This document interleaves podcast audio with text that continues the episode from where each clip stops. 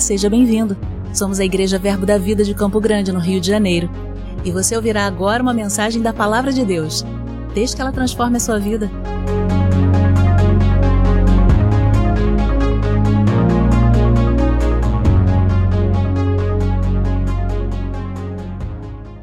Glória a Deus.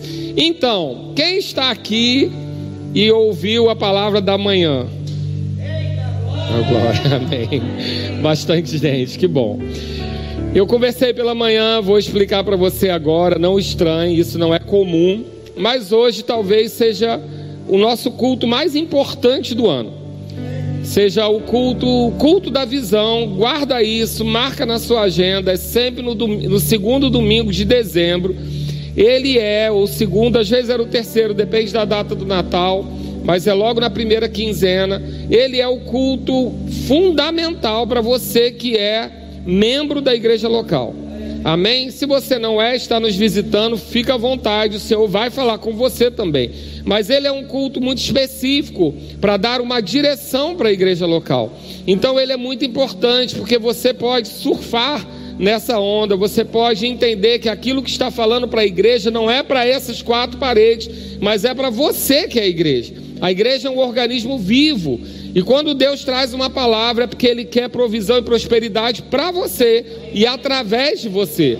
Então, o culto da visão é um culto que o Senhor me instruiu já há alguns anos atrás que fizesse ele. Eu vou dar uma explicação aqui que eu dei de manhã, talvez eu dê à noite também, porque mais do que nunca, isso está muito forte no meu coração sobre a importância desse culto. Eu conversei pela manhã aqui, vou repetir para você, vou me expor a você. Eu, desde que cheguei aqui, eu, eu tenho o hábito, por conta de algo que está sobre a minha vida, de uma da unção profética, que é algo que está associado ao meu chamado, eu sempre decidi, declarei que eu teria que ter uma direção ao dar ao povo. Eu levo muito a sério o versículo que diz que sem profecia o povo perece. Essa palavra profecia, ela também é traduzida por visão, uma direção de Deus, uma inspiração divina. Sem essa inspiração divina, essa direção divina, o povo perece. E eu li isso, isso registrou no meu coração. Eu falei, Senhor, eu não quero ser pastor de uma igreja onde eu simplesmente a gente viva ano após ano sem saber para onde estamos indo. Eu tenho necessidade, isso é pessoal meu, é, e você já deve ter percebido isso pela quantidade de vezes que eu falo de propósito e visão. Isso é muito associado ao chamado apostólico. Eu não sou um apóstolo, mas a unção apostólica ela está sobre a minha vida também. E eu sei discernir isso, não falo isso é, com nenhuma. É, é com algum perigo que está sendo é, vaidoso, porque quem me conhece bem, quem lida comigo, sabe que se você perguntar o meu principal chamado, eu vou dizer que é Ministério de Socorros. O que precisar, eu estou aqui para ser entregue na mão dos Deus. Eu estou pastor porque o Senhor me colocou sobre essa posição e me deu a unção para fazer isso. Mas sabe, queridos, que você não é o que você faz, você é o que você é, porque Deus colocou um propósito dentro de você. Às vezes nós confundimos e pensamos: ah, se eu faço isso, eu sou isso. Não. Muitas vezes nós vamos fazer o que é necessário, nós vamos fazer aquilo que fomos habilitados ou chamados, mas o Senhor pode ter outros caminhos para nós. Algo que você é, o seu propósito, está marcado lá dentro de você desde o ventre da sua mãe. E talvez para chegar a esse lugar você precise passar por algumas estações, receber alguns títulos, ter algum reconhecimento humano em algumas áreas. Mas sabe que nem título, nem reconhecimento humano vai fazer com que sua vida tenha sentido.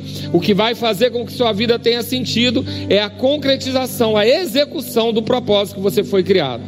Então, o culto da visão é um culto para que a gente entenda o propósito da igreja a igreja local, para onde estamos indo, por que existimos, né? O Globo Repórter, o que comemos, o que somos. Mas precisamos saber, querido, porque não faz sentido andar por esse mundo e não deixar um registro, um legado, cumprir um propósito. Então nós falamos pela manhã sobre propósito. E aí eu me abri aqui, me expus sobre o motivo de ter que escrever a visão numa tábua aonde todos que passem correndo até possam ver, como diz Abacuque 2:2. Por que isso é tão importante para mim? E eu não estou dizendo que toda a igreja tem que ter isso. Essa é uma característica da visão dessa igreja local. Eu expliquei pela manhã que visão é diferente de doutrina. Doutrina é aquilo que está na palavra e todos nós devemos seguir. A visão é algo específico para um povo, para a condução de um povo. Ela não pode é, é, conflitar com a doutrina. É, uma visão ela não pode ir contra os princípios da doutrina da palavra. Porque nós temos doutrina de Deus, doutrina de homens e doutrina de demônios. Mas a visão, algo que recebeu por inspiração de Deus, ela é uma direção específica, mas que ela não pode ser contrária à doutrina da palavra. Amém? Então, eu tenho recebido pistas, deslumbres, notas sobre aquilo que está por vir. Por que, que eu recebo? Ah, pastor, o senhor é especial? Não, querida, é porque eu busco.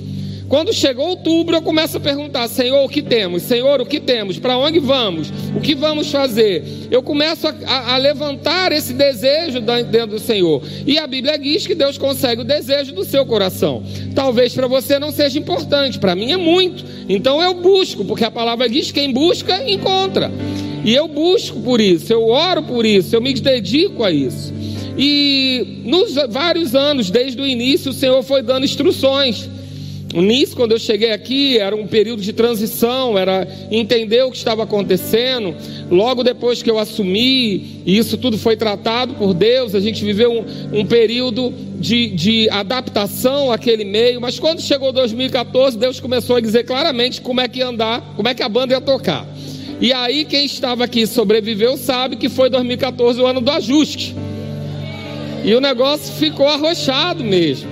E a gente ajeitou muita coisa que estava desajustada. Ajustar não significa apertar, às vezes ajustar pode ser afrouxar, porque também o parafuso apertado demais não permite que a engrenagem funcione. Então, quando a gente fala de ajuste, pode ser apertar ou afrouxar. O importante é que a engrenagem funcione. Logo depois veio o ano do avanço, o ano disso, o ano daquilo. Mas quando chegou em 2018, começaram a vir duas palavras. Não sei, não me pergunte por quê, não tenho a menor ideia mas começou a vir, em vez de uma palavra, ano do avanço, ano do ajuste, ano disso, começaram a vir duas palavras. Em 2018 eu recebi duas palavras. As duas palavras eram consolidação e comunicação. Mas sabe, querido, era novo para mim e aquilo é, é, não tinha muita explicação lógica, e eu cheguei a tratar no início sobre comunicação e consolidação, consolidação e comunicação, que seria o que a gente viveria em 2019. Por um motivo muito, muito interno, muito pessoal, nós tivemos um problema, uma questão no nosso departamento de comunicação, algo pessoal, algo que se eu continuasse insistindo naquela época em falar, no meu entendimento humano, limitado e errado, eu achava que a pessoa que estava à frente poderia ficar exposta. E aí eu resolvi considerar aquilo, guardar a vida dessa pessoa, e por isso eu comecei a não falar mais da comunicação. E a gente passou o ano de 2019 falando muito da consolidação, e ela aconteceu. Porém, no meu coração havia uma instrução sobre comunicação. Invista em comunicação, se prepare, prepare a igreja para comunicação. Então nós abrimos uma poupança em no, a, outubro de 2018, quando eu recebi essa palavra. Normalmente é outubro, novembro que eu começo a buscar. E nós abrimos uma poupança para comunicação, onde começamos a depositar um valor que nunca tínhamos depositado antes para o departamento de comunicação.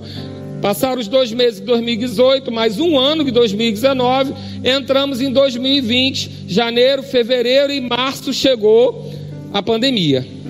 Quando chegou a pandemia, nós descobrimos que a gente tinha que fazer culto ao vivo, tinha que montar um estúdio, preparar tudo, de uma hora para outra. Com as lojas fechadas, sem ter onde comprar, pagando frete, a gente precisava fazer isso, mas a gente tinha uma poupança, 14 meses depositados e nós compramos tudo num único dia. Porque o Senhor em 2018 falou: invista em comunicação. E aí, no nosso ministério também, o nosso apóstolo Guto começou a investir. E ele começou a apresentar para nós o estúdio do ministério. Falou o valor, a gente parecia algo grande demais. Mas quando chegou a pandemia, o, o ministério estava preparado para divulgar a palavra de, da fé. E você sabe, isso não é por vaidade, mas o nosso ministério foi um dos que largou na frente. Muitas igrejas até hoje não foram para a internet. E a gente conseguiu chegar rápido nisso. E aí alguns amigos pessoais meus aqui da igreja, na época a gente conversou sobre isso. Eu falei, Deus falou sobre investir em comunicação, dois especificamente, aonde eu conversei sobre isso e eles trocavam ideia comigo e eles também começaram a se preparar para esse processo. Quando chegou a pandemia, as empresas deles estavam com uma estrutura e também não foram pegos surpresa. Só que o Senhor me fez uma cobrança.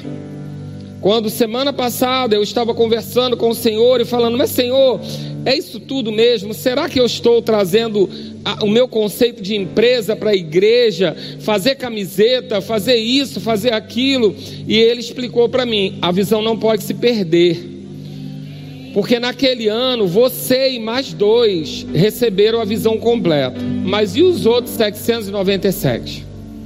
Somos 800 adultos hoje, aproximadamente.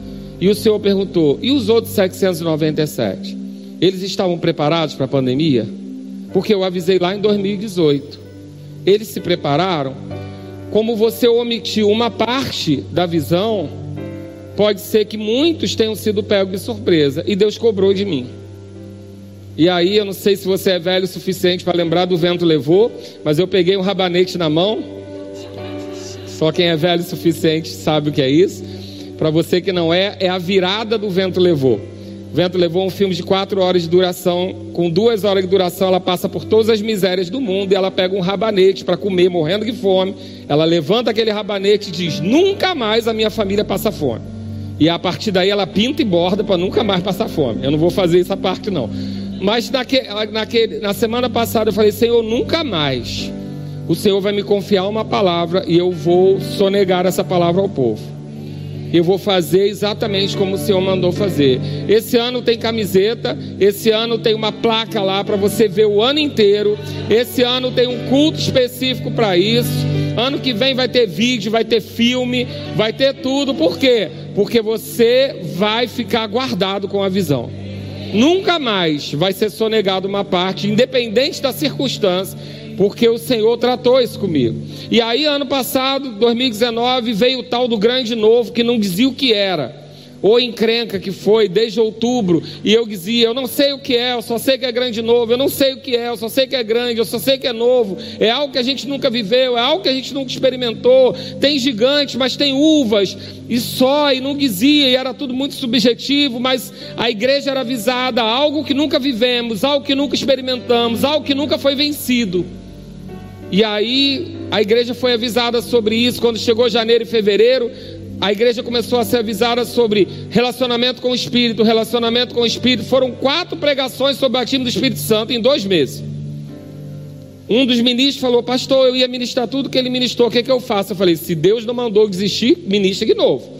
Qu foram dois meses, relacionamento com o Espírito, relacionamento com o Espírito. Quando chegou março, veio a pandemia, o grande novo chegou algo que a gente nunca tinha visto, nunca tinha vivido, nunca tinha experimentado, nunca tinha sido vencido, e ainda não foi. Ainda não acabou, ainda não foi vencido. Mas a igreja estava preparada. Estamos passando para outra marcha. Nenhum membro se perdeu por Covid. Não temos nenhum membro da igreja perdido por Covid. Temos parentes, vizinhos, mas membro todos guardados todos protegidos. Querido, é muita coisa. Olha, olha o percentual e vê se faz sentido. Nós temos pelo menos 15% dos nossos membros têm mais de 60 anos. Nenhum foi perdido. Vamos chegar do outro lado da margem. Isso não é para vaidade, isso é para você entender a importância da aliança que você tem com uma igreja local, com uma visão, e aí fomos guardados. Mas quando chegou em abril, o pastor Alex, num momento de inspiração, falou: Nós vamos chegar do outro lado sim, mas vamos chegar mais ricos. E aí eu agarrei aquela visão, e se você agarrou também, você já viu na sua vida coisas acontecendo. Pessoas prosperando, pessoas conseguindo casa, pessoas mudando de casa, pessoas sendo tendo um emprego, pessoas também com dificuldades, mas sendo providas. Nós vivemos a mão do Senhor desse tempo, porque Ele nos deu uma visão. Então, esse ano, quando chegou em outubro, aproximadamente na primeira quinzena de outubro, Deus tratou duas palavras comigo: especialização e estabelecimento. Eu falei, caramba, o que, que é isso? Eu só vinha as palavras, e aí ao longo que você vai meditando, as coisas vão chegando, você vai começando a entender algumas coisas, até que ele trouxe para mim a palavra que eu li no final no outro culto, mas eu vou ler para você agora. A gente vai fazer invertido nesse. Eu quero ler para você, me dá um fundo musical bonito que eu falei de manhã, eu quero ficar igual Humberto, com som atrás, para ficar bem profético. Não, bota uma música aí de Chebareba. Bota um negócio aí sério. Pode botar aquele tchan, pode fazer. Eu vou ler. Essa palavra chegou para mim, querido. Eu, eu, eu anotei. Eu não, re, não revi, não não está revisto e atualizado. Foi do jeito que eu recebi. Eu quero passar para você da maneira que ela desceu para mim. E ela chegou dizendo assim: O Senhor tem me falado sobre uma nova fase da igreja local, onde iremos viver dois momentos ao mesmo tempo um momento de estabelecimento, que é uma conclusão do ciclo onde a igreja de Campo Grande estará se estabelecendo como uma grande obra. A formação da primeira turma do novo Rema, a definição dos grupos familiares, especialmente dos adolescentes, o estabelecimento de ministérios itinerantes, ministros locais, pastores e os outros quatro dons ministeriais fechará um ciclo de uma igreja apostólica e missionária. Especialização. Já iniciamos um movimento de localização de propósito e de chamado. Nunca antes isso ficou tão evidente. O tempo de treinamento e aperfeiçoamento irá se intensificar. Não será mais o tempo do faz tudo, tão necessário nos primeiros momentos, mas teremos também um novo tempo com especialistas pessoas com seus chamados revelados que encontrarão uma graça especial para cumprirem os seus propósitos. Mais do que nunca, fidelidade será necessária. A identificação do propósito não nos deixará escolher serviço. Será feito primeiro o necessário até entrarmos no ideal. Será um tempo onde músicos irão se levantar na igreja e terão projeção externa. Ministros itinerantes terão agendas disputadas. A visão do Rema será propagada fortemente através dos nossos itinerantes. Os olhos de muitas pessoas de fora se voltarão para a nossa igreja local, que, como um farol, irá atrair diversos ministérios e vocações. Pessoas que sofreram em chamados errados serão restauradas nesse lugar e então poderão entrar no chamado certo e revelado. A partir de 2021, seremos mais evidentes nas ações sociais, evangelismo, missões e missões urbanas. Começaremos a produzir frutos evidentes para fora com os desvios de sexualidade, dependência química, profissionalização e desenvolvimento pessoal. Deus está encaixando as peças de um grande quebra-cabeça. Pessoas e pastores irão receber fatias de um povo do Rio de Janeiro no coração. Talvez outros lugares também, mas não serão aventureiros despreparados, mas sim especialistas para aquele local. Respostas de oração de cada povo. Não é tempo de andar embaraçado nem preso. Muitos deverão soltar as amarras, enquanto outros cavarão mais fundo suas estacas. Estejamos prontos para sermos Josés no Egito, para um povo escravizado pelo medo e pela seca, para sermos Daniel numa Babilônia de enganos e pecados. Estejamos prontos para sermos Josués, conduzindo o povo até a terra prometida com seus gigantes. Sejamos grandes Davis, ensinando o povo a matar os gigantes. Não, será, não serão necessárias armaduras emprestadas. O que temos na mão já será suficiente. Em 2021, precisamos nos estabelecer nos valores que nos trouxeram até aqui, mas também será fundamental nos especializarmos nos dons que nos levarão até o cumprimento do propósito. 2021 será duas vezes especial. Amém? Esse é o por isso é um duplo E. E de estabelecimento e de especialização. Mas o que é isso, pastor? É um marketing? Não, querido. É uma palavra profética para a igreja local. É uma visão para a igreja local. É um ano de se especializar e também um ano de se estabelecer. Sabe aquele, aquela, aquele documento da sua casa própria que você nunca legalizou, nunca registrou? É em 2021. Aquele inventário que você não fechou da sua família é em 2021. Aquela casa que você construiu em cima da casa do, da sogra e que não passou a, a documentação até hoje para o seu nome, 2021 é o ano de fazer isso. 2021 você precisa estar com tudo resolvido, tudo estabelecido, organizado. Você precisa estar com seu nome limpo, você precisa estar com as contas resolvidas. Se você tem uma dívida, você precisa negociar, criar um parcelamento, você precisa se reorganizar. Você precisa estar estabelecido. Por quê? Porque o Senhor me deu uma visão, não, uma visão aberta, uma nota, uma inspiração. Eu não sei se você já viu aquelas máquinas que tem um gancho e elas pegam os bichinhos. Já viu o bichinho de pelúcia? Aí você vem com um gancho assim, ele desce, pega um bichinho, sobe e leva para você. Deus me mostrou essa nota. Pessoas aqui vão ser, elas vão ser pegas por essa garra. Deus vai descer a sua mão, vai pegar pessoas de um lugar e vai levar exatamente para o centro do seu chamado. Algumas na igreja local, outras talvez para outros lugares, mas o que ele quer? Colocar você no lugar especial que é só seu. Agora, você não vai poder nessa hora que essa garra descer, você não pode estar embaraçado, como aquele ursinho de pelúcia que ficou agarrado no elefantinho e é, você quer puxar e ele não vem e a garra volta vazia. Você vai precisar estar desembaraçado, com tudo bem resolvido, bem definido. Pastor, eu tenho três empresas, elas são todas emboladas. Fica com uma e organiza. Faz certo, fica livre. Saiba quanto você ganha, separa a conta da sua casa da conta da empresa. Sabe aquele comércio embolado que você não sabe quanto entra de um lado? Não, separa, estabelece. Não, o meu prolabore é X e a minha casa é X. Eu gasto tanto de compras, não é aquele dinheiro embolado, não tem mais tempo para isso. Você não pode estar, como você tem ouvido nas outras ministrações, associado com pessoas que estão atrasando a sua vida, associado com coisas que estão atrasando a sua vida. Palavra de escárnio tem que sair da sua boca.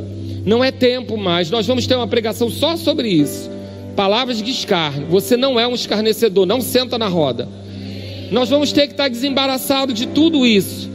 Porque quando essa mãozinha vier e ela encontrar você, nada vai poder impedir de você entrar no seu chamado. Amém, queridos? Nós falamos sobre chamado hoje pela manhã, bem explicado para você entender quais são as várias nuances que existem dentro da igreja local. Eu não vou repetir, você pode assistir no YouTube. Essa é importante, uma ministração que você assista às três. Amém? Na hora que você puder, mas assista as três. Nós falamos rapidamente sobre um ciclo da natureza e comparamos ele ao ciclo de Deus. Nós falamos sobre os pioneiros, os secundários e os especialistas, ou os finais, ou os, os, os que são do ciclo clímax, que é o, a, a finalização de algo.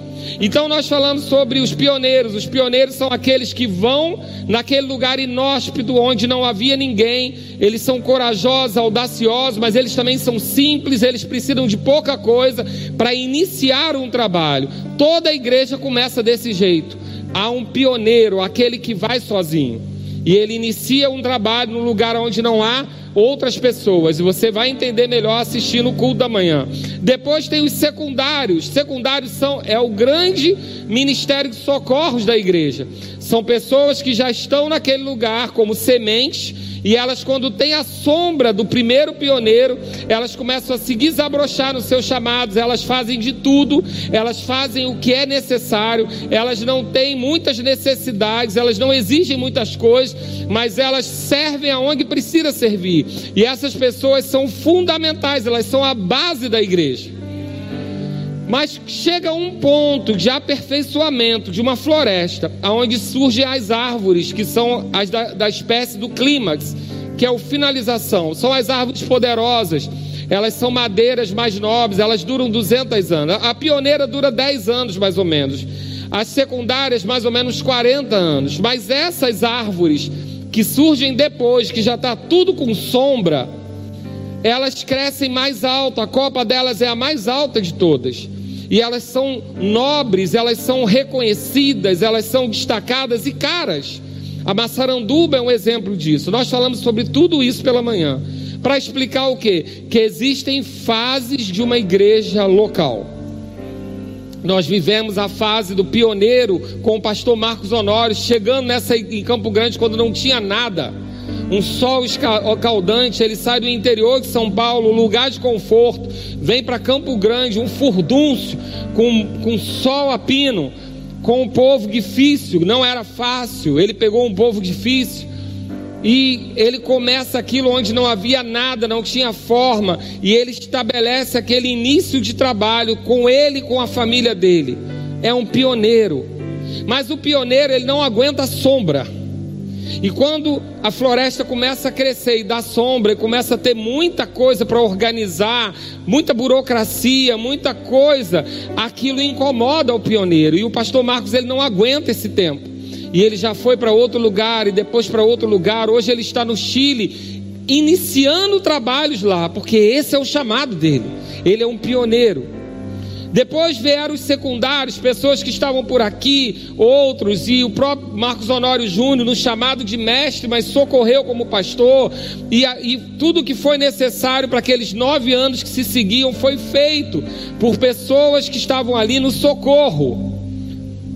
Mas depois chegou um terceiro tempo, uma nova estação, aonde já se precisava de uma organização maior, precisava de detalhes, e aí trouxeram o detalhista que vos fala aquele para quem nada nunca está bom, aquele que sempre pode ser um pouco melhor, aquele que quem aqui já conseguiu um tá bom de primeira meu? Alguém levanta a mão, alguém, alguém. De primeira mostrou uma coisa e falou: "Tá bom". Meus filhos. Meus filhos por muita intimidade. Porque sempre tem algo que pode melhorar, um grau de exigência alto. Isso é uma terceira fase, é uma fase de acabamento. Essas fases elas existem e você precisa se localizar nelas para você não ficar frustrado. Porque se você é um pioneiro e quiser ser um especialista, você vai, vai se frustrar. Se você é do Ministério de Socorros, você pode não ser um pioneiro nem um especialista. E você pode se frustrar. Agora, se você é um especialista, você também pode achar que você está com muita exigência e pode se frustrar. São pessoas diferentes para estações diferentes. Ninguém pode escolher serviço, mas ao mesmo tempo existe um propósito dentro de você que é diferente para cada um. Amém? Ouça a ministração da, tarde, da manhã e você vai entender. Mas agora nós vamos falar sobre esse especialista. Quem é esse especialista? O que é essa especialização? E nós vamos usar um exemplo bíblico para falar sobre ele. Eu quero só ler para você o que é esse especialista na igreja. Eu dei o exemplo pela manhã, vou repetir rapidamente. Jesus, quando chegou, ele precisou de pioneiros. E ele chamou doze, brutos, sem preparo, simples, sem escolher, pescadores que ele disse: larga tudo e me segue. E esses homens iniciaram com ele um trabalho onde não tinha nada sem forma e vazio. Eles eram pioneiros, mais pioneiros que ele, João Batista. Terra seca, povo de coração duro, e ele dizendo: Vem o Messias, vem o Messias, vem o Messias. Quando o Messias chegou, o que aconteceu? Ele morreu. O pioneiro, ele tem um trabalho mais curto. Não quer dizer que ele precisa morrer, não, tá, querido? A gente falou de manhã, ele só precisa ser replantado. Ele não aguenta permanecer no mesmo lugar por muito tempo. Porque quando chega a sombra, ele fica aflito. E a gente precisa ser hábil de replantar ele no outro lugar, aonde precisa de muito sol. E aí a gente tem o secundário que ajuda, mas chega o ponto dos especialistas. O secundário a gente pode dizer que são os diáconos de Atos. Nós, os pioneiros estavam lá, os doze, mas chegou um ponto que a igreja começou a crescer e eles não estavam dando conta e foi preciso, preciso levantar o diaconado. Felipe, Estevão e alguns outros. Esses jogavam nas onze. Felipe era diácono, mas era evangelista junto. Estevão também andava em prodígios, palavras. Ou se eu estou embolando também me ajuda, mas eles faziam aquilo que era necessário, tanto nos dons quanto no serviço. É o ministério de socorros, ele não escolhe serviço, ele atua.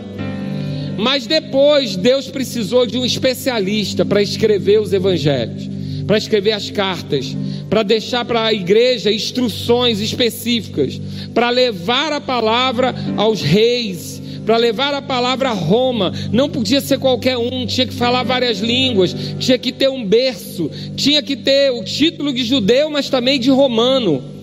Tinha que ser alguém criado aos pés de Gamaliel, alguém que tivesse eloquência, alguém que fosse um especialista.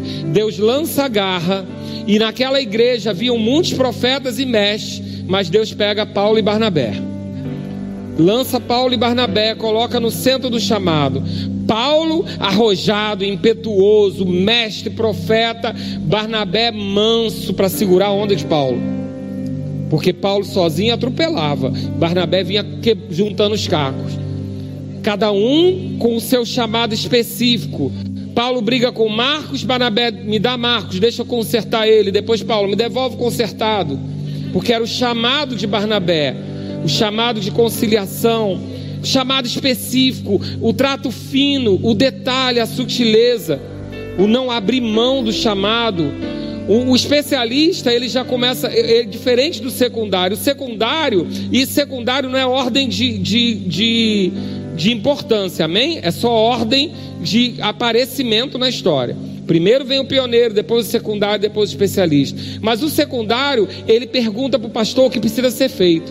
O especialista senta na frente do pastor e fala: O meu chamado. Porque ele já sabe o que ele nasceu para fazer. Ele não nasceu para fazer tudo. Ele é, ele é específico. Ele é um perito em algo. E o Senhor está dizendo que nós vamos entrar nessa fase de que especialistas e peritos vão começar a brotar em nosso meio. Todos vão ser especialistas? Claro que não. Todos vão ser peritos? Claro que não. Mas eles vão começar a brotar em nosso meio para coisas específicas, chamados vão ficar evidenciados. E os pioneiros, nós vamos detectar para que eles não morram. Eles não podem ficar na sombra, eles não aguentam. Itaguaí está esperando a gente, Santa Cruz está esperando a gente. Tem que começar, querido, tem que começar. Fase de maturação é fase que dá fruto. Já está tarde, afinal. Mas é porque dessa igreja não vão sair aventureiros, eles vão ser especialistas mesmo. Eles vão ser aqueles que o povo está orando para ter, porque o povo, o pastor para o povo de Itaguaí, não é o pastor de Campo Grande, não é o pastor de Cachamorra, de Pedra, de Bangu. Existe uma pessoa que fecha a conta com, com esse local, e Deus vai levantar, a garrinha vai descer, e Deus vai falar: esse e vai colocar. Esse é o tempo que a gente está vivendo, um tempo de especialização. E eu quero dar um exemplo para você. Abre lá comigo, nós vamos ficar só nesse texto, que é um. Abre lá em Êxodos, capítulo 31. Nós vamos falar de um homem que talvez você não tenha falado muito. Os arquitetos gostam muito dele. Ele se chama Bezalel. Quem aqui já estudou sobre Bezalel, ouviu falar sobre Bezalel, leu sobre Bezalel? Alguns. Bezalel, ele hoje é um nome usado até em algumas é, universidades de arquitetura. Mas a gente vai entender bem, através da vida de Bezalel, o que é um especialista. Êxodo 31 diz assim: Disse mais o Senhor a Moisés: Eis que chamei pelo nome a Bezalel, filho de Uri, filho de Ur, da tribo de Judá, e o enchi do Espírito de Deus, de habilidade, de inteligência e de conhecimento em todo artifício, para elaborar desenhos, trabalhar em ouro, em prata, em bronze, para lapidação de pedras de engaste, para entalho de madeira, para toda sorte de lavores. Vai até aí. Esse, já é o suficiente para uma ministração. Se a gente for ler ponto por ponto. Se você quiser rabiscar a sua Bíblia, eu te dou o maior apoio. Diz assim: Disse mais o Senhor a Moisés. Mas nós não estamos falando de Bezalel? Por que, que o Senhor falou com Moisés? Porque Deus vai te dar habilidade, Deus vai te dar inteligência, sabedoria. Mas sabe para quê? Para a visão que Ele derramou sobre o cabeça. Não é porque a habilidade e a sabedoria está com você que é para você tomar frente. Se as mulheres prestassem atenção nesse texto, a gente ia ter muito casamento saudável. Porque habilidade, talento e sabedoria às vezes são derramados em um, mas não quer dizer que a direção é daquela pessoa. Deus falou sobre o templo para Moisés, porém deu sabedoria a Bezalel para executar. A visão foi entregue a Moisés, mas a capacidade de executar foi entregue a Bezalel. Bezalel era o líder? Não. A visão foi entregue a Moisés. Mas Moisés não tinha tempo nem habilidade para fazer. Deus chamou alguém com o coração de serviço e deu a ele habilidade, sabedoria e conhecimento para cumprir a visão que outro recebeu. Deixa eu dizer uma coisa para você: se você não é capaz de correr com a visão de alguém, você nunca será capaz de ter pessoas correndo a sua. Olha o dedo do profeta. Nunca. Se você não consegue, ah, pastor, mas eu tenho um sonho de ter um trabalho com, com idosos, eu tenho desejo de ter um asilo. Qual asilo que você trabalha? Qual a visão de alguém que você está correndo? Não, pastor, eu sei que eu vou trabalhar com dependentes químicos. Em qual de, lugar de dependentes químicos você está ajudando? Porque, querido, se você não é capaz de acreditar na visão de alguém, ninguém vai ser capaz de acreditar na sua. Então, Bezalel estava ali sendo levantado como um especialista para correr a visão que Moisés recebeu. E aí diz assim: Eis que chamei como Bezalel pelo nome. Deus sabe exatamente quem você é. Deus sabe exatamente o que você é capaz de fazer. Deus sabe exatamente o dom e talento que Ele depositou na sua vida. Para de dizer que ninguém vê. Para de dizer que o seu líder não vê. Para de dizer que seu patrão não vê. Deus conhece você pelo seu nome. Fica só pronto. Trabalhe com excelência. Faça bem aquilo que está na sua mão. Porque Deus conhece você pelo seu nome. Ele deu a visão para Moisés, mas ele conhecia Bezalel pelo nome.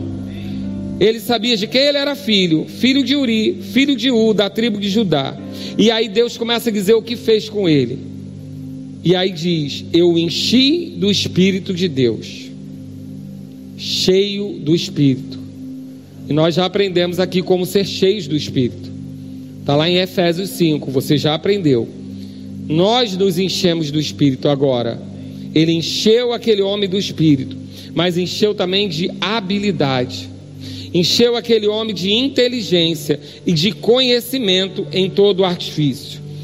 Habilidade, sabedoria prática para cumprir a vontade de Deus nesse mundo.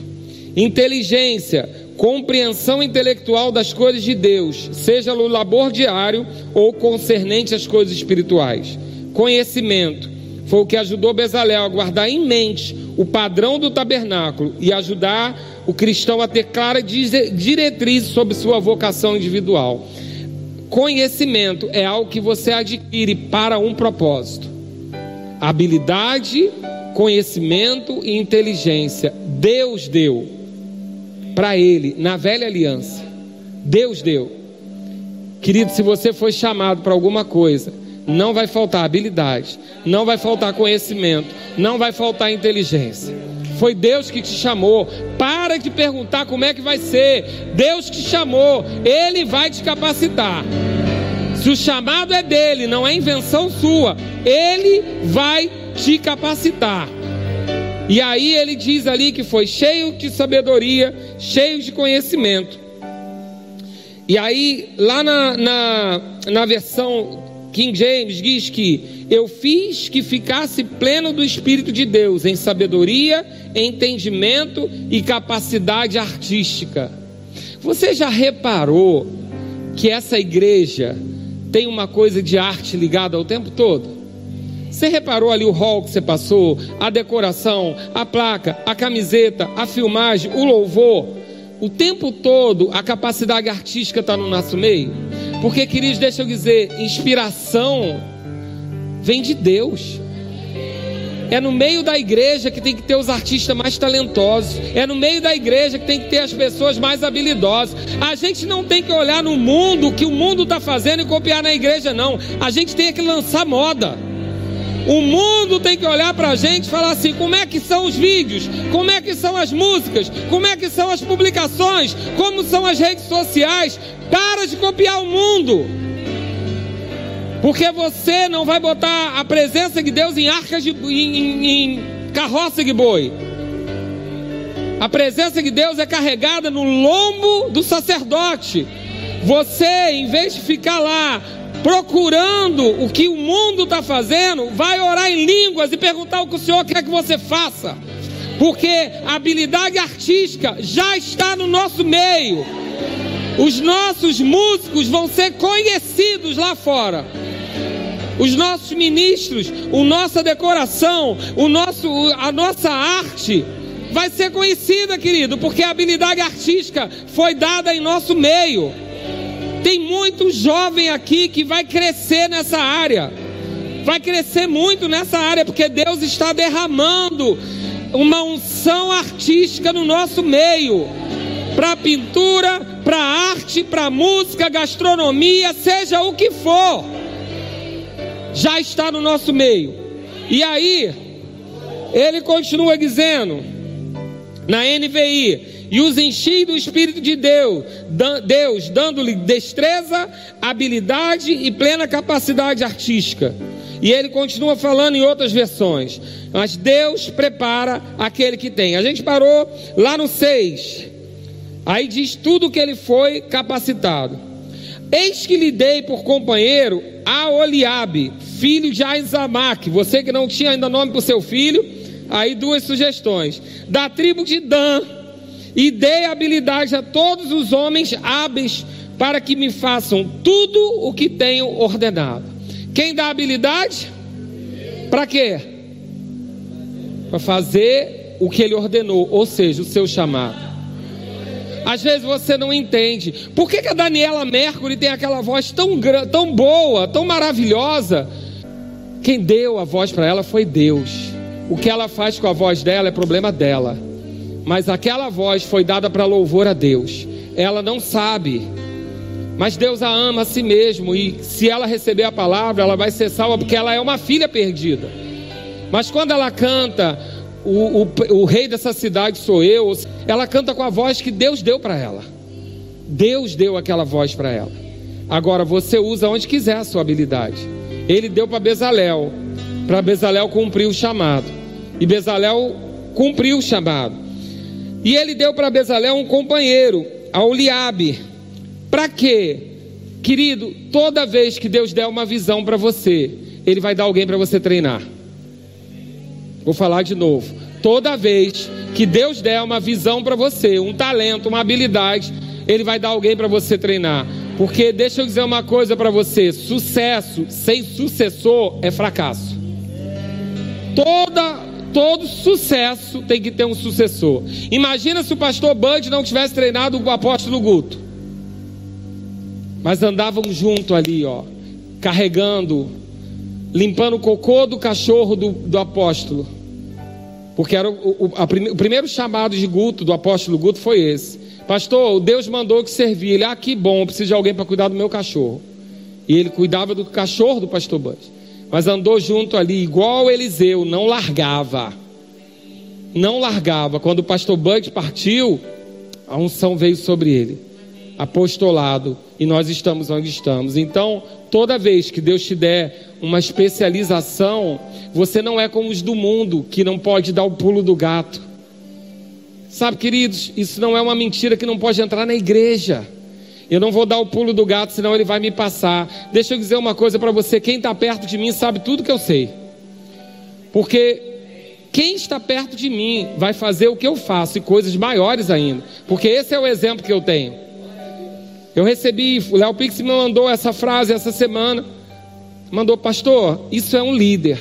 Jesus disse que os discípulos faziam, fariam o que ele fez e coisas ainda maiores.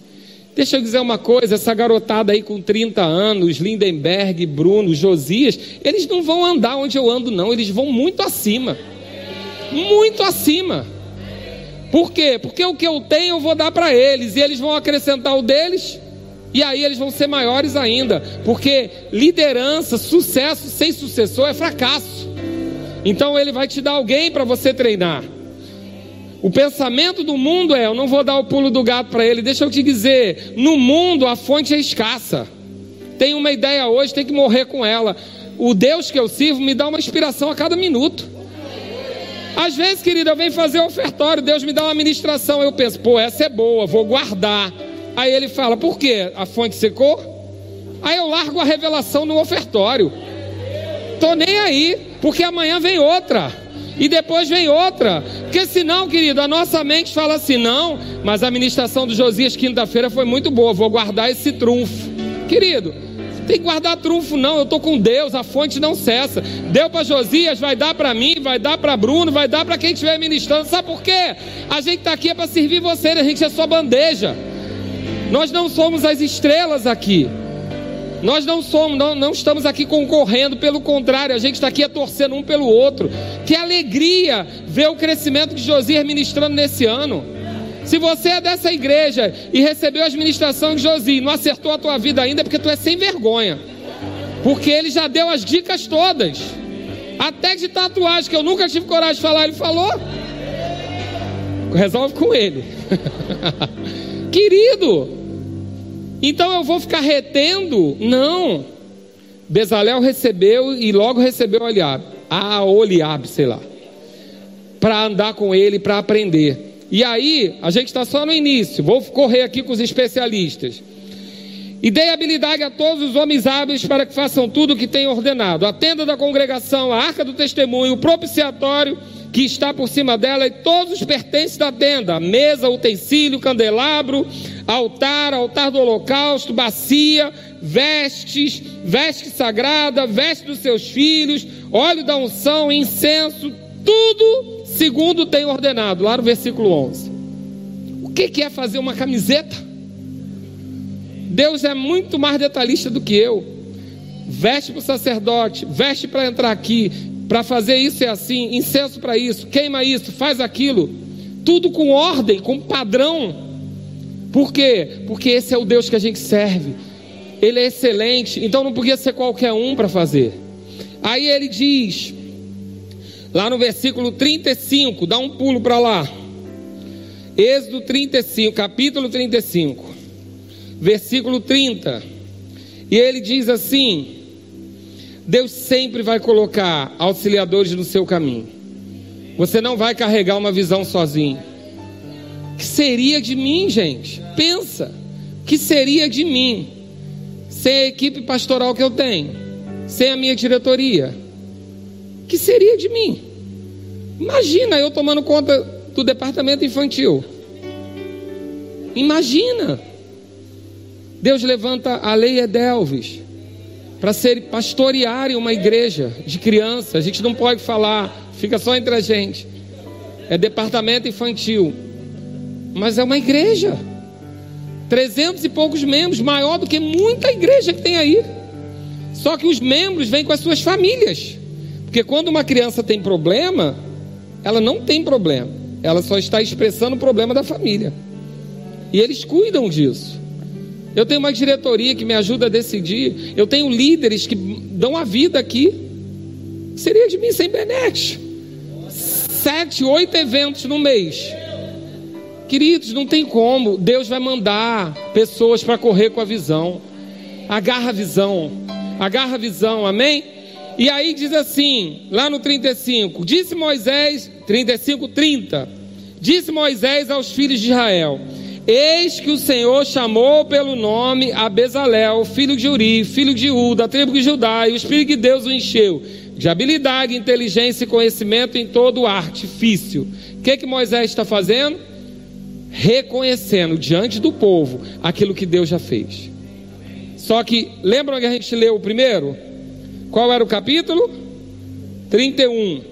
A gente está no 35. Levou um tempo entre o que Deus falou para o líder e o que o líder falou para o povo, levou um tempo. Porque o reconhecimento, ele é feito através de frutos. Moisés viu alguma coisa, Deus falou e ele viu alguma coisa. E aí ele apresenta ao povo. Não fica com pressa de dizer quem você é, não. Fica tranquilo.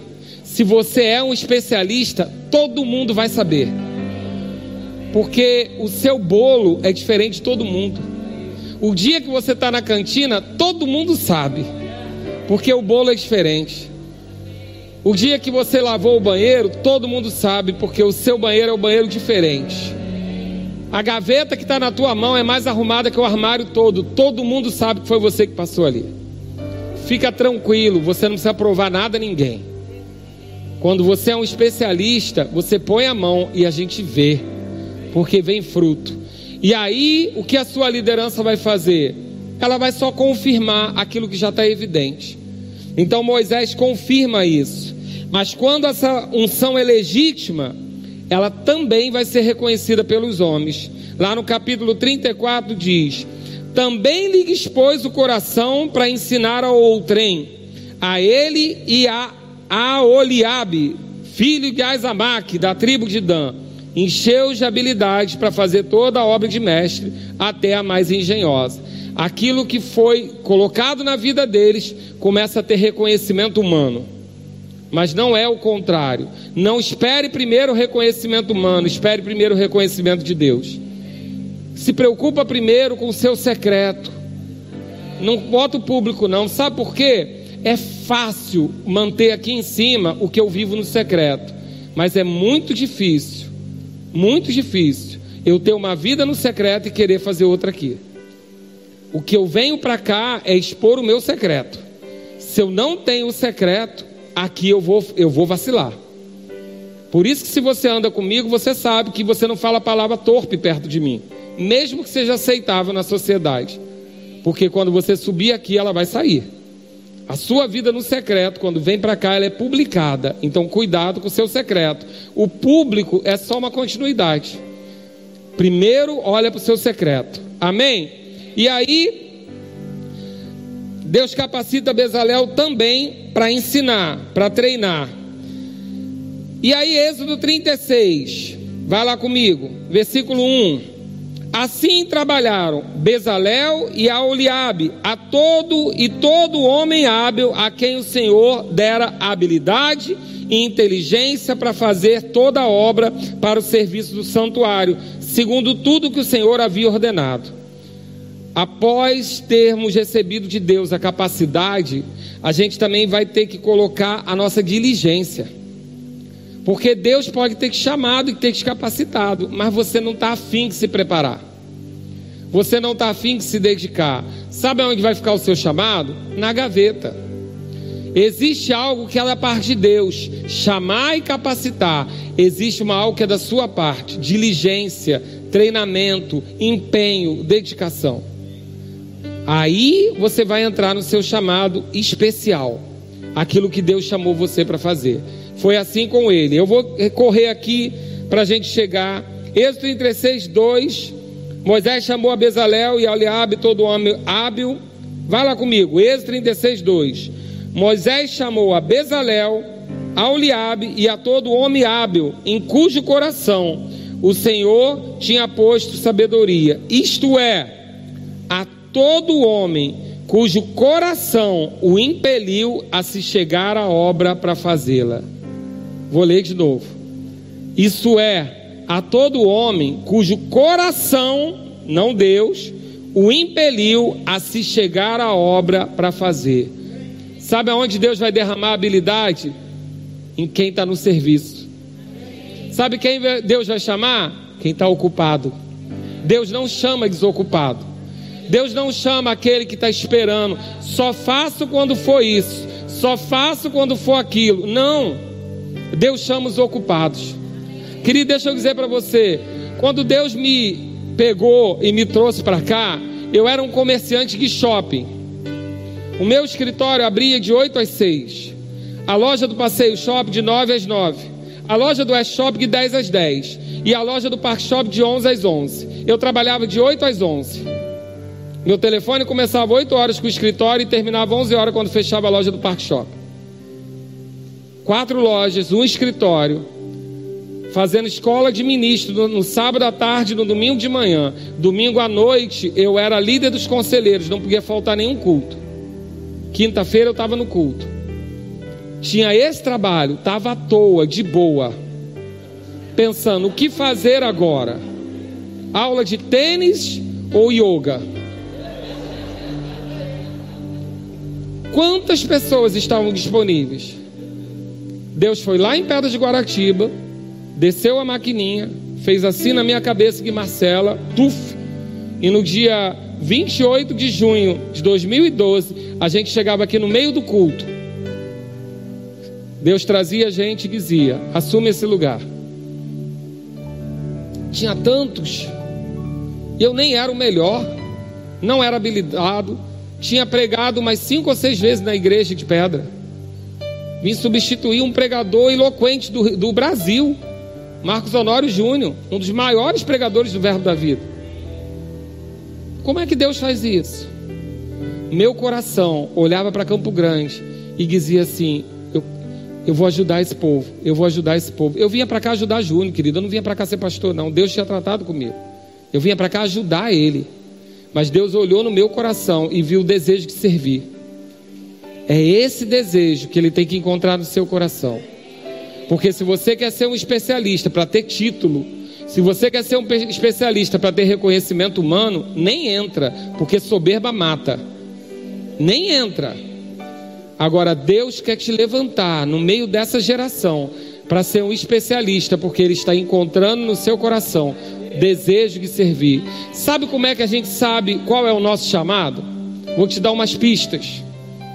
Chamado é aquele lugar que você tem paixão.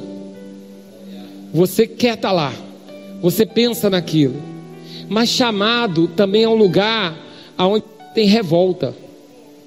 Você tem uma indignação pelo, por aquilo não estar acontecendo. Quando você olha para cá e fala: caramba, essa parede aqui do fundo, quando, quando bate luz, ela dá uma sombra estranha. Isso não foi bem emassado. Significa que você tem a capacidade de alisar ela. Eu não tenho, senão já tinha alisado. Mas você tem. Você vê e fala: o cara não fez bem feito, eu faria melhor. É seu chamado. Indigna você. A maioria, como a minha mulher, nem sabe que a parede tem uma, um negócio ali. Nem olha. Você nem sabia, agora que vai saber. Tem um, um calombinho ali que eu espero um homem de Deus que vai tirar. Por quê? Porque é seu chamado. Você não pode ver uma prostituta na rua, porque você fica indignado.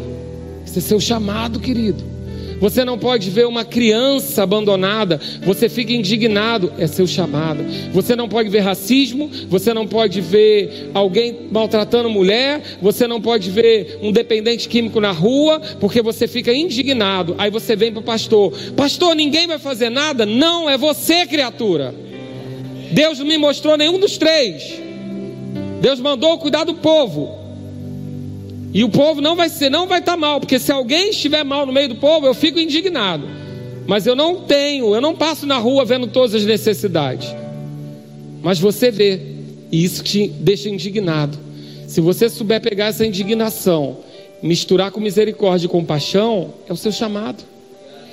Deus vai te dar uma habilidade, porque Ele está vendo seu coração para servir, e Ele vai derramar uma capacidade em você de resolver essa situação, porque você foi criado para um propósito, e o propósito foi criado para resolver um problema.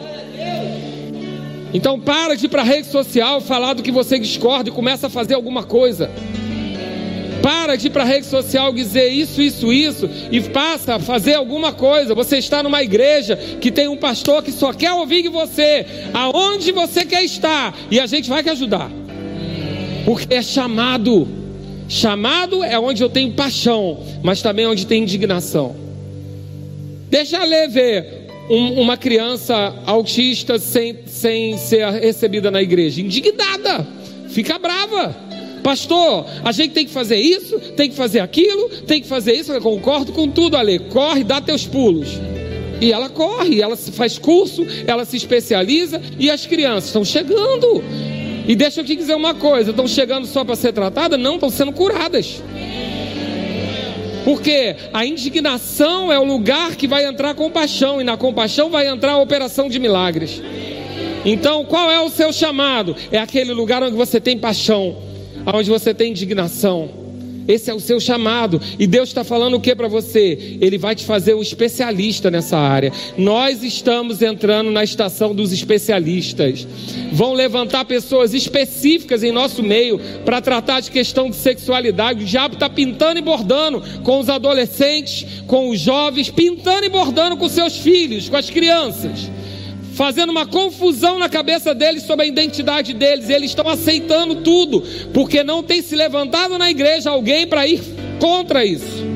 Específico, pastor não dá conta, mas vai levantar nessa igreja alguém especialista em tratar sobre sexualidade. Vai levantar alguém nessa igreja especialista para dependente químico. Vai levantar alguém nessa igreja especialista em compor músicas para o mundo cantar não vai ser só para a igreja, não. O músico, o mundo vai cantar. Por quê? Porque o Senhor está chamando a gente para uma fase final, um fechamento de ciclo. E esses especialistas vão começar a brotar. Amém? E aí, então, o que, é que precisa ter para você receber habilidade? Um coração pronto a servir. Êxodo 36, 6. Estes receberam de Moisés todas as ofertas que os filhos de Israel haviam trazido para a obra do serviço do santuário, para fazê-la, e ainda cada manhã o povo trazia a Moisés ofertas voluntárias. Quando você é reconhecido na sua habilidade, no seu chamado, não vai faltar investimento. Uma oferta daqui, um depósito ali, alguém, alguém alguma coisa vai fazer, Deus vai movimentar, porque no meio do povo tem pessoas especialistas em liberalidade, que é um dom vocacional. Pessoas que estão aqui somente para investir. Elas não têm tempo de trabalhar na diaconia, elas não têm tempo de vir no multirão, elas trabalham, são empresários, profissionais liberais, mas elas investem elas têm mantenedores no rema, elas têm mantenedores nas conferências, elas investem em pessoas, elas investem em missionários, elas investem em ministros itinerantes, elas ofertam nos pastores é, auxiliares, por quê? Porque é o chamado delas. Liberalidade, investir. Isso faz parte, é necessário na igreja também. Amém? Então não vai faltar recurso. Diga comigo, se Deus me deu a visão, vai vir a provisão. Amém? Êxodo 38, 22. Para a gente acabar. Fez Bezalel, filho de Uri, filho de U, da tribo de Judá, tudo quanto o Senhor ordenara a quem? A Moisés. E com ele a Oliabe, etc. A habilidade de Bezalel não foi como Lúcifer. Não foi ele ser hábil, cheio de inteligência, cheio de sabedoria, fez ele querer passar o lugar. Não. Ele fez tudo o que Deus falou a Moisés. Ele cumpriu a visão que a cabeça recebeu. Agora, a Bíblia não fala, mas eu quero que você reflita comigo. Bezalel, Deus precisava construir uma obra, um templo. Deu a visão a Moisés. E deu a Bezalel habilidade, conhecimento, inteligência e sabedoria. Quando acabou o templo, a visão de Moisés estava cumprida. Amém? Acabou para Moisés. E Bezalel? Será que ele teve que devolver? Habilidade, conhecimento, inteligência e sabedoria? Não. Quando você serve o Senhor, querido, pode ficar tranquilo, porque vai sobrar 12 cestos. fica bem tranquilo, porque a habilidade que ele vai te dar para a obra dele. Ó, vou falar uma coisa para vocês: está desempregado? Está sem emprego? Vem trabalhar na igreja. É impressionante. A pessoa vem e começa a trabalhar na igreja, daqui a pouco me liga, pastor, só me perdoa, mas tem dois anos que eu estou esperando uma ligação, mas aí foi eu começar a trabalhar aí, chegou uma ligação. Não é o capeta, não, gente. Não é capeta, capeta não dá emprego para ninguém, não. Sabe o que, é isso? Quando Deus vê um coração para servir, Ele lança a maquininha, coloca.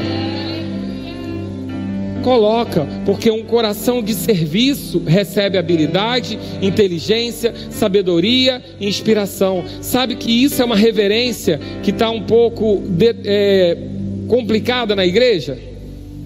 A geração mais jovem, ela está escolhendo serviço. Pronto, desabafei. A geração mais jovem está escolhendo serviço, eles só querem trabalhar em fotografia, comunicação, computador, só lugar cheiroso. É porque é uma geração é meio mimadinha, né? Porque nasceu na casa, o pai é cristão, não conheceu o mundo, não conheceu o inferno, não botou o pezinho lá. Então, vai levando, escolhe serviço. Pode ser que a habilidade que você quer na fotografia, no computador, não chegue. Porque Deus precisa de um coração de serviço para depositar. Então, cuidado, jovens, se vocês estão escolhendo serviço. Porque quando a igreja fechou na pandemia e os idosos tiveram que ser recolhidos, a gente ficou sem diaconato. Tem algo de errado, não está certo. Porque os jovens são a força da igreja. A gente não pode ficar sem diaconia porque os, os idosos não estão vindo. É normal, aposentado, as pessoas cobrirem esse lugar, mas numa necessidade, tinha que ter jovens se oferecendo. Algo de errado não está certo. Tinha que ter jovem falando, pastor, eu estou vendo que o diaconato está vazio, porque os idosos não estão vindo, pessoas com criança não estão vindo. Onde estavam os jovens? Na fotografia, no computador, no estúdio com ar-condicionado. Não estou demérito, não, porque aquele povo dali da multimídia ralou mais do que qualquer um aqui. Mais do que eu até. Mais do que eu. Ralaram direto até hoje. Três cultos direto seguido. Léo Pix, você lembra o último final de semana que você passou em casa, meu filho? Foi em fevereiro, né? Então, não estou falando disso não. Eu só estou dizendo para não escolher serviço. Amém? Faça aquilo que precisa ser feito e depois faça o ideal. Fica a dica, hashtag. Então, para a gente concluir, Deus está nos chamando para um tempo de, de especialistas. Então a gente tem que receber o que? Diga comigo: habilidade, inteligência, conhecimento. Então, nós vamos ser como Provérbios diz. Provérbios fala o que sobre o especialista? Provérbios 22, 29. Vês a um homem perito na sua obra, perante reis será posto, não entra pé. Eu declaro sobre essa igreja, declaro, e eu vou dizer uma coisa: fica com a sua mão que é para todo mundo, mas tem algo específico para uma geração entre 25 e 35. Algo específico para essa geração. Todos vão viver, mas tem algo específico para essa geração. Vocês, todos os nomes já estão na minha mesa. De 25 a 35. Esse, essa, essa turma vai enriquecer nesse tempo. Eu não, não é escolha minha, eu estou só entregando o que Deus falou. De 25 a 35 vão enriquecer. Deus vai derramar talentos, habilidades no nosso meio, mas essa geração, eles vão dar um salto, vai ser uma coisa mais rápida do que a gente estava acostumado. Agora, querido, deixa eu dizer uma coisa: guarda o teu coração, guarda essa palavra, dia 13 de dezembro de 2020, para você lembrar, não foi você. Ah, mas eu sou jovem, eu sou inteligente. Não, não foi você. Deus quer te enriquecer. Entre 25 e 35, se prepara promoção, habilidades novas, reconhecimento, oportunidades, portas se abrindo, conexões divinas, saltos. Olha maquininha. Pegou e levou. Ó, pegou e levou. Vai acontecer. Fica preparado. É uma geração específica de Daniels. Deus Deus está levantando uma geração de Daniels em nosso meio. Serão jovens que não vão se vender, serão jovens que não vão ceder aos manjares, serão jovens que não vão negociar a palavra, serão jovens que não vão negociar princípios. Você não vai ser conhecido pelo seu talento natural, você não vai ser conhecido pela sua faculdade de habilidade, você vai ser conhecido porque você é diferente do mundo. E no início vai ter perseguição. Você primeiro vai ser perseguido. Fica firme. Fica firme. Porque Deus fechou a boca daquele leão, vai fechar a boca de quem tiver quiser contra você. Agora, sabe por que, que Deus honrou Daniel daquele jeito? Porque primeiro Daniel honrou ele. Deus honrou Daniel, porque Daniel primeiro honrou ele. Jovens de 25 a 35, não negociem, não negociem, não aceitem associação errada, não aceitem atalhos, não aceitem caminhos mais rápidos, que eles vão vir para vocês. Vai ter oportunidade que você vai dizer: foi Deus, não foi. Se quebra princípio, não é ele. Agora, se você ficar firme, Deus está falando claramente desde outubro para mim, uma geração de Daniels nessa igreja. Daniel, vai, vai vir dinheiro vai vir dinheiro, oportunidade, nome, prestígio. Jovens dessa igreja vão estar andando em lugares altos. Lugares onde nós não pisamos da minha geração vão estar andando, vão estar em multinacionais, em empresas, na política, nas artes, no teatro. Eu não sei onde vai ser, mas vai acontecer. Guarda esse dia, escreve na sua Bíblia para você lembrar: não foi na força do meu braço.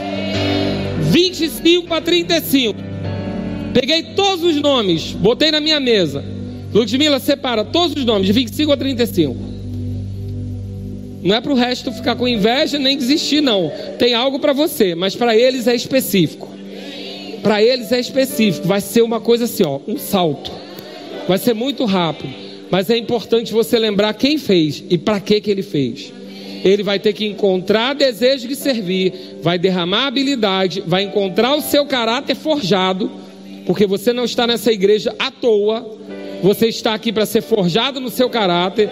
Você não está numa igreja que pega leve, a gente pega pesado. Para você ser um Daniel nessa geração. Amém, queridos? A gente vai ter uma geração especial. E eu quero concluir, para a gente fechar, lendo uma coisa para você. Glória a Deus. São tantas ministrações que eu recebi que eu já não sei mais qual delas é. Mas eu vou ler aqui para você, em nome de Jesus, Daniel 2. Abre lá comigo. Daniel 2:20.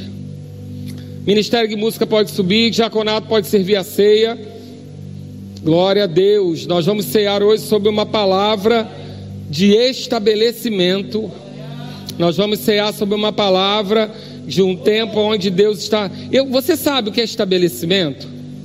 Sabe o que, que é? Estabelecer é algo assim, que você vem ajeitando, ajeitando, ajeitando, daqui a pouco ele se encaixa e pronto, aquele é o lugar dele. Está confirmado, concretizado, é ele. Deus está fazendo isso com essa igreja. Essa igreja está se estabelecendo. Não é mais um processo, está se estabelecendo. Agora já chegou na época de começar a, a dar frutos externos. A gente tem crescido para dentro, agora vai começar a mostrar quem é. A mostrar quem é. Frutos, pastores sendo enviados para outros lugares, missionários sendo enviados, pessoas sendo enviadas. A gente vai mandar Simone para Campina Grande ano que vem. Amém? Vai fazer escola de missões lá e é você que vai pagar a passagem dela. Amém? Seja rápido, que ela está indo ano que vem. Porque Deus está levantando ela para um trabalho específico e ela vai ser enviada. A gente vai parar não, querido. Foi Samuel, vai estar aqui em fevereiro, em janeiro com a gente, os três. Tudo acontecendo ao mesmo tempo. Mas as coisas vão acontecer. Mas você vai começar a ver gente indo para fora, aparecendo rede social crescendo, gente fazendo trabalho, ministro itinerante daqui vai ser conhecido como uma coisa absurda. Eu só quero que eles atendam meu telefone depois, quando eu ligar. Que depois eu vou ligar e vai falar, Calxande da onde? Porque vão, é isso aí, fica ligado. Mas eu sei que vai ser, querido. E a gente vai viver isso. E sabe o que, que você vai fazer? Você vai surfar nisso. Então as duas palavras são especialização. Você vai identificar o seu chamado. O que, que Deus quer que você faça? Investe nisso. Para de fazer tudo. Para de rodar muitos pratos. Se dedica naquilo que Deus está te chamando para fazer. Aquilo que você sempre teve vontade de. Tira aquele sonho da gaveta. Pode distribuir a que eu não vou parar de falar, não. Tem muita coisa borbulhando aqui. Além de, de especializar, você vai estabelecer. O que, que é estabelecer? Não é tempo de aventura. Vou falar de novo. Não é tempo de aventura. Vou ver qual é. Não faz isso. Ajeita tudo que está desordenado. Bota a documentação da sua casa em dia. Registra no RGI. Faz o ABIX da sua casa. Termina aquele inventário pendente com a sua família. Bota, investe dinheiro em estabelecer coisas. Para quê, pastor? Quando Deus chegar, descer a mãozinha, você vai estar tá completamente livre. Sem aventura. Sem aventura. Não é tempo. Não estou dizendo que você não pode se aventurar. Não é hora. Agora é a hora de organizar as coisas. Deixar tudo bem fechadinho. Resolve aquele embate com a sua família aquele negócio de ah, eu moro na casa, mas é, é, a casa é no terreno do meu irmão e não sei. Não, resolve, resolve. Resolve isso, está na hora de resolver isso. Passa para o seu nome, bota dinheiro nisso. Porque se Deus deu o comando, Ele vai dar, Ele vai vir com a provisão. Não adia. Espírito de procrastinação, eu estou te repreendendo agora, em nome de Jesus. Não vai ser amanhã, não vai ser depois, vai ser agora. Você vai entrar em 2021 regularizando tudo, estabelecendo tudo. Tem que enxugar a despesa? Enxuga a despesa. Tem que organizar? Organiza. Tem que estudar? Tem que acabar aquela faculdade? Termina. Termina o que você começou. Porque Deus precisa que a igreja esteja pronta para qualquer momento. Você ir para o centro do seu chamado. Se 2022 você virar para mim e falar, pastor, teve a oportunidade, mas eu perdi, eu vou te dizer, não fala para você não ouvir o que eu tenho para te responder. Porque eu estou te avisando em 2020. O Senhor está dizendo: é tempo de você se especializar e se estabelecer. Especializar e estabelecer. Especializar e estabelecer. Deus vai promover um movimento nessa igreja local absurdo. E deixa eu dizer uma coisa. Além dos especialistas que Deus está levantando nesse lugar, ainda tem os que vêm de fora. Sabe por quê, querido? Quando tem uma visão, é igual luz para mosquito, para cupim. Eles vão vir tem uma visão, eles vão vir. Porque pensa, alguém que tem no coração trabalhar com crianças com, com questões especiais. A gente vai ter uma creche em nome de Jesus. A gente vai ter um trabalho. Eu não sei o que, que vai ser ainda não, mas vai ter um trabalho, porque pipoca no coração da Lê, está pipocando no coração do pastor Alex. Vai vir, os especialistas vão vir, os médicos, os fisioterapeutas, porque a gente vai ter um espaço para isso. Eu não sei como vai ser, eu não sei onde vai ser, mas eu sei que vai. Porque Deus deu, se a indignação já começou no coração deles, não é no meu não, é no deles. Eles têm falado sobre isso. Vai acontecer vai acontecer. E se não for no nosso meio, vai vir de fora. Não estranhe, não estranhe começar a pipocar gente aqui que é especialista em algumas coisas, bem definido. Não é gente no bolo não, é bem definido. Pessoa que é boa nisso, pessoa que é boa naquilo, porque vai vir. Deus está avisando que esse é um ciclo de estabelecimento. Amém? Você recebeu sua ceia, fica de pé. E eu quero ler para você Daniel 2. 20. Disse Daniel: Seja bendito o nome de Deus de eternidade a eternidade, porque dele é a sabedoria e o poder. É ele quem muda o tempo e as estações, remove reis e estabelece reis. Ele dá sabedoria aos sábios e entendimento aos inteligentes. Essa é uma palavra para você, igreja. Essa é uma palavra para você. Recebe em nome de Jesus. Recebe sabedoria, habilidade, entendimento, conhecimento, porque esse tempo Deus vai levantar você como um Daniel, como um José, como um Josué. Você vai fazer diferença nessa geração. Em nome de Jesus, eu quero cear com você sobre essa palavra. Nós vamos cear sobre essa palavra. Eu quero, mas pastor, essa não é uma palavra comum para ceia. Eu sei. Mas você não tem um pastor comum.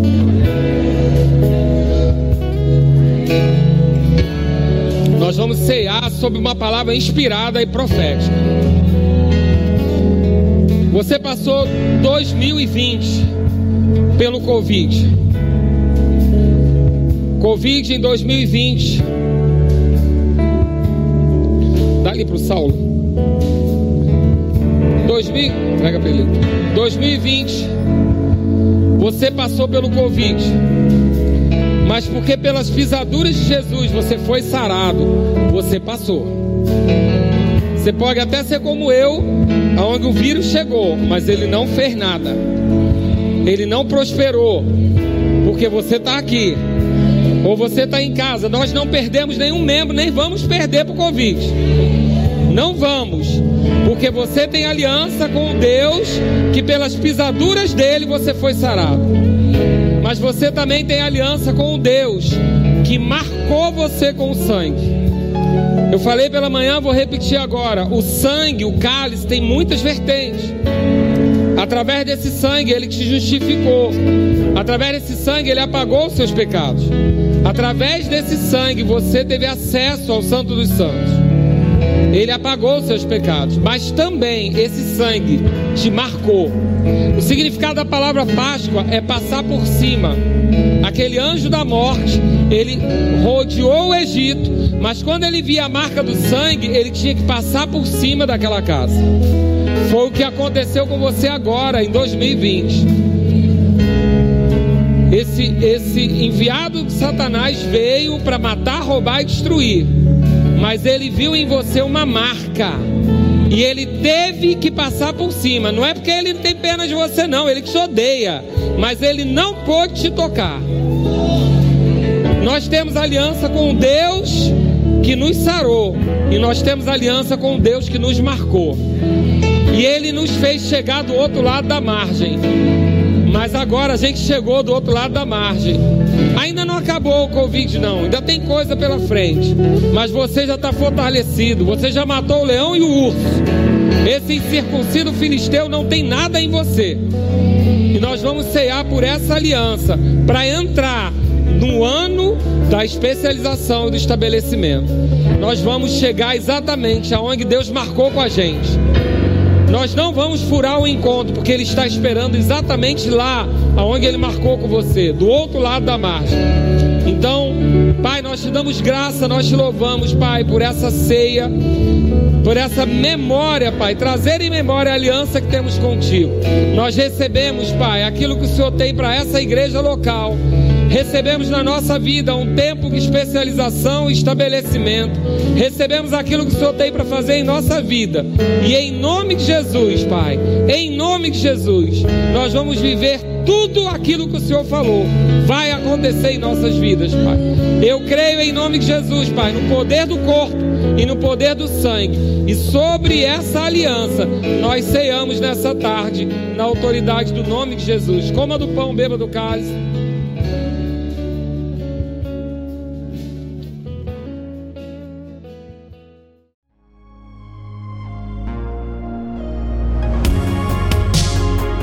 Ouça outras ministrações em nosso site verbodavida.com barra Campo Grande RJ. Nos acompanhe também em nossas redes sociais, Facebook, Instagram e YouTube.